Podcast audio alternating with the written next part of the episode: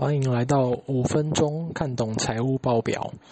中国人寿保险公司原名华侨人寿保险股份有限公司，它于二零零九年并购宝成人寿，并于二零一七年呢被中华开发金控取得二十五趴的股权，成成为开发金的子公司。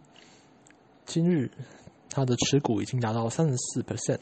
并购将在二零二二年前完成，而他标下了台北学院的地上权，权利金为一百四十一亿元，时间为七十年。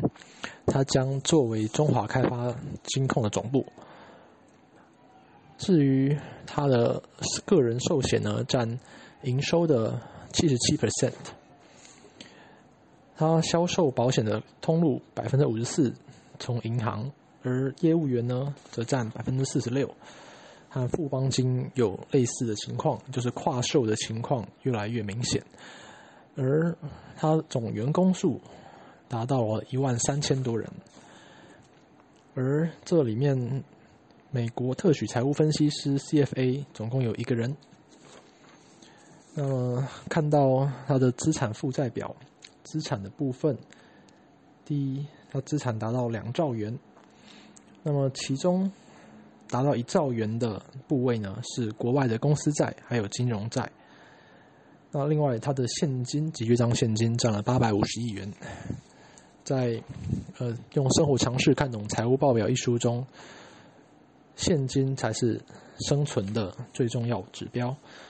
至于在负债的部分呢，它嗯最高的部分叫做保险负债。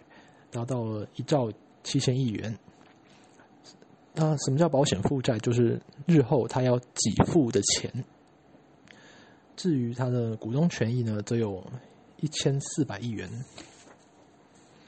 来到了综合损益表，它的主要是签单保费收入呢，有两千六百亿元，占七十七 percent。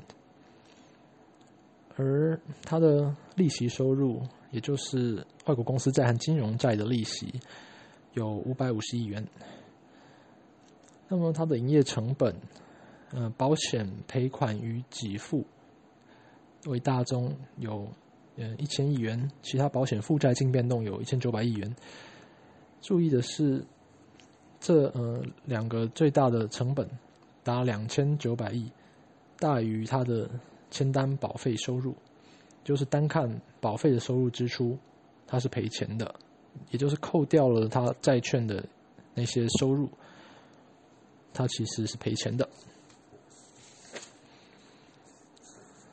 那来到了现金流量表的部分，它在二零一九年呢启动了现金增资九十三亿元的计划，副董事长表示说是希望资本市足率。大于三百 percent，而金管会的规定是最低两百 percent 的，叫做良好。什么叫 RBC？就是资自有资本除以它的风险资本。风险资本的定义是由嗯金管会来决定。那么为什么要提高这个数据呢？因为 IFRS 十七将于二零二六年上路。第一。系统建制费将达到五到十五亿元。第二，负债将按照公允价值来衡量，呃，将重估其金额。由于近年利率下跌，过去销售许多高利率的保单，可能会让负债上升。好，以上就是中国人寿的二零一九年年报，谢谢。欢迎来到五分钟看懂财务报表。联邦商业银行的主要股东为三重的林荣三家族，它的子公司有联邦证券、联邦租赁以及联邦创投等等。关系企业有龙山林建设以及自由时报等。而它的业务占比，第一是消费消费金融业务占四十 percent。而企业金融业务呢，占十五 percent。至于它的信用卡在外流通卡数有两百一十万张，员工的平均薪水达到七十七万元，所以银行业的薪水其实不低。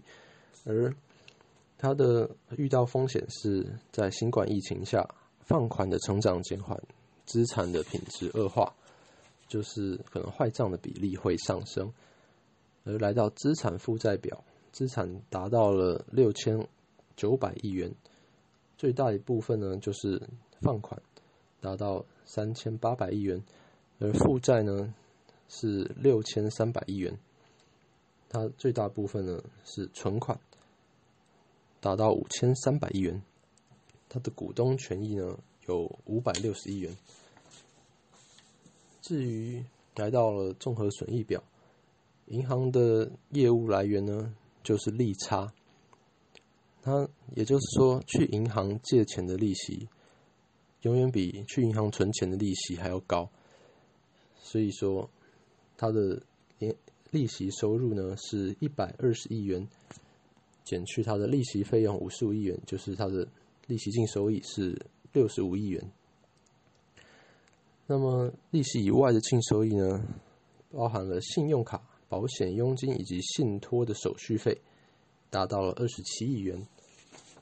我们来到了现金流量表。